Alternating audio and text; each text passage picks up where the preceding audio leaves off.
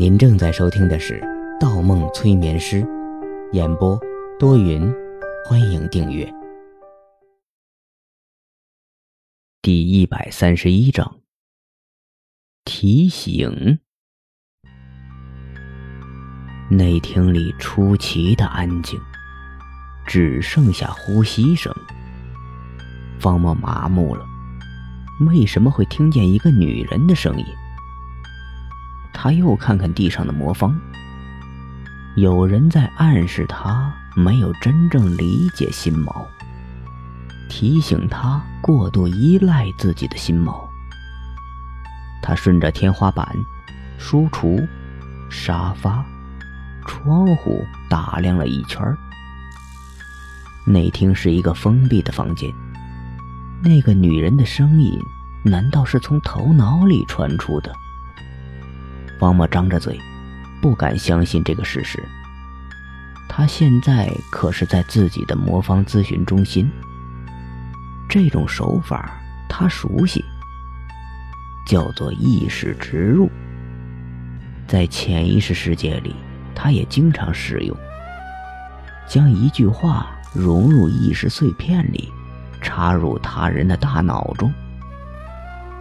被植入的人的脑海中会突然出现一句话，这句话会融合进这个被植入人的潜意识里，潜移默化地影响这个被植入人的行动，甚至成为一种可以控制人的信念。可问题是，现在他已经回来了，在这里，在真实世界里。谁可以这样随心所欲的植入意识？方墨汗颜，心中浮现出四个字：第二秩序。的确，这种手法对于第二秩序的人来说，在潜意识世界可以做到，在现实世界中。也可以做到。读取他人的潜意识碎片，融入他人的潜意识碎片，修改他人的潜意识碎片，实质上根本就是一件事情。在这里，在那里，是条件受限而已。他琢磨道：“在那里的话。”如果不考虑留下痕迹的后果，他可以自由改变；而在这里的话，如果想植入意识的话，关键的关键是距离必须足够近，就像他平时近距离假借催眠进入他人的潜意识世界一样。只有与他保持的距离足够近，才可以这样清晰的将一句话传入他的脑海中。那么，他们就在附近。方墨屏住了呼吸。至此，大学毕业之后，第二秩序就销声匿迹，没有在现实生活中出现过。想不到他们今天却找上门来了。不对，心里划过一道思绪，那个声音的意思是在提醒自己。可如果是第二秩序的人，为什么要提醒自己？到底是谁？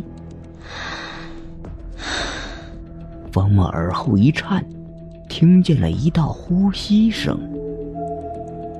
门后有人，有人与他隔着房门而待。他垂下目光，门缝里，大厅透过来的光，被门的另一边什么东西挡住了。换言之，那个人站在门后很长时间了。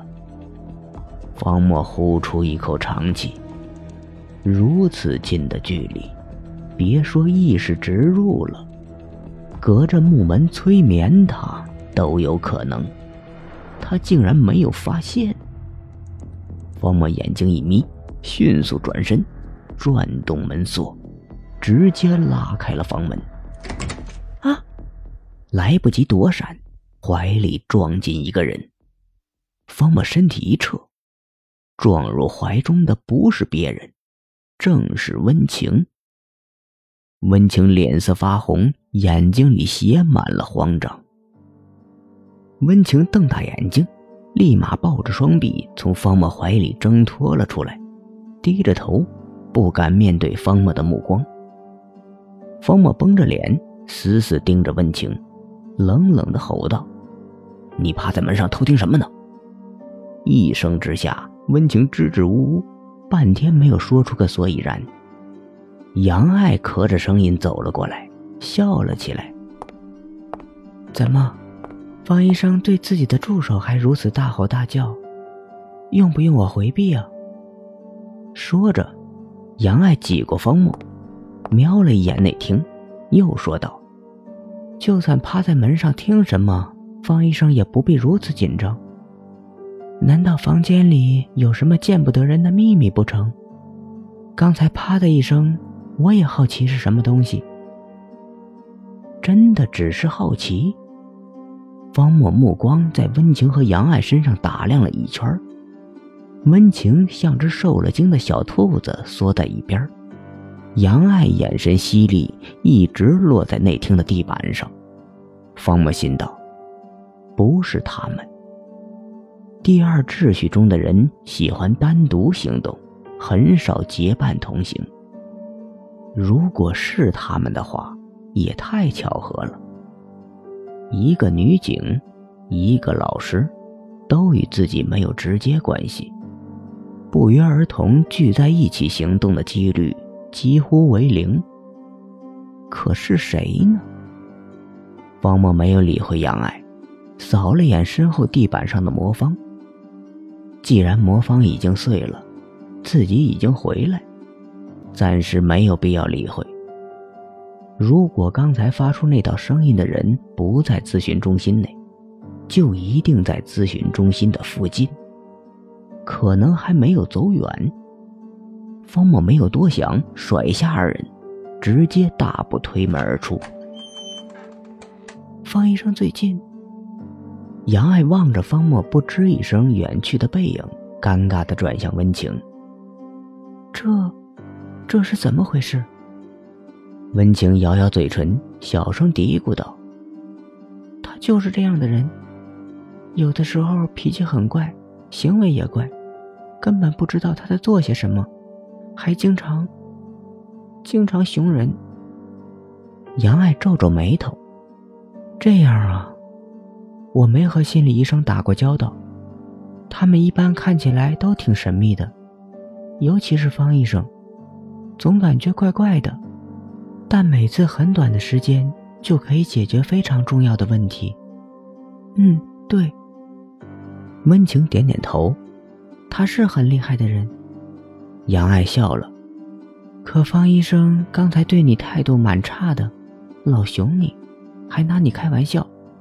你留在他身边是？这个。温情低下头，手指绕着裙边打转。他才不会让我留在他身边。下个月就要离开了。杨爱调侃了约十分钟，方墨才急急忙忙快步返回了咨询中心，径直走向内厅，将地上的魔方壳子以及碎片装入口袋后，方坐回了办公桌前。我们继续刚才的话题。子明知道杨警官这次来找我吗？方墨问道：“杨爱一愣，转头看了看温情，又朝内厅望了一眼，神情恍惚。啊，不知道，我是注意到段队有放弃的念头，没有办法才来找方医生的。”方墨重新打量一下杨爱，也朝内厅看了一眼，笑了笑：“刚才不好意思，有些失态。”子明的病情我大体了解了，但如果治疗的话，必须征得他本人同意。杨爱尴尬的点点头，没关系，今天回队里我会想尽办法劝说段队的。如果顺利，明天，明天上午我们就可以过来。方墨眼睛一眯，目光一直盯着杨爱的眼神。短发女刑警的目光坚定，看不出丝毫瑕疵。他刚才在魔方咨询中心外面转了一圈，都没有发现其他可疑的人。如果说谁有可疑的话，他面前这位女刑警可能是第一人选。因为之前他没有听到过那个声音，而杨爱也是第一次到咨询中心来。可从表面完全看不出杨爱身上有任何蛛丝马迹，那内在呢？方木下意识伸手摸向口袋，他浑身一触，才记起魔方已经让自己摔坏了，他的背后留下一片冷汗。忽然发觉，的确，自己太依赖于魔方了，或者说，他太依赖自己拥有的特殊能力了。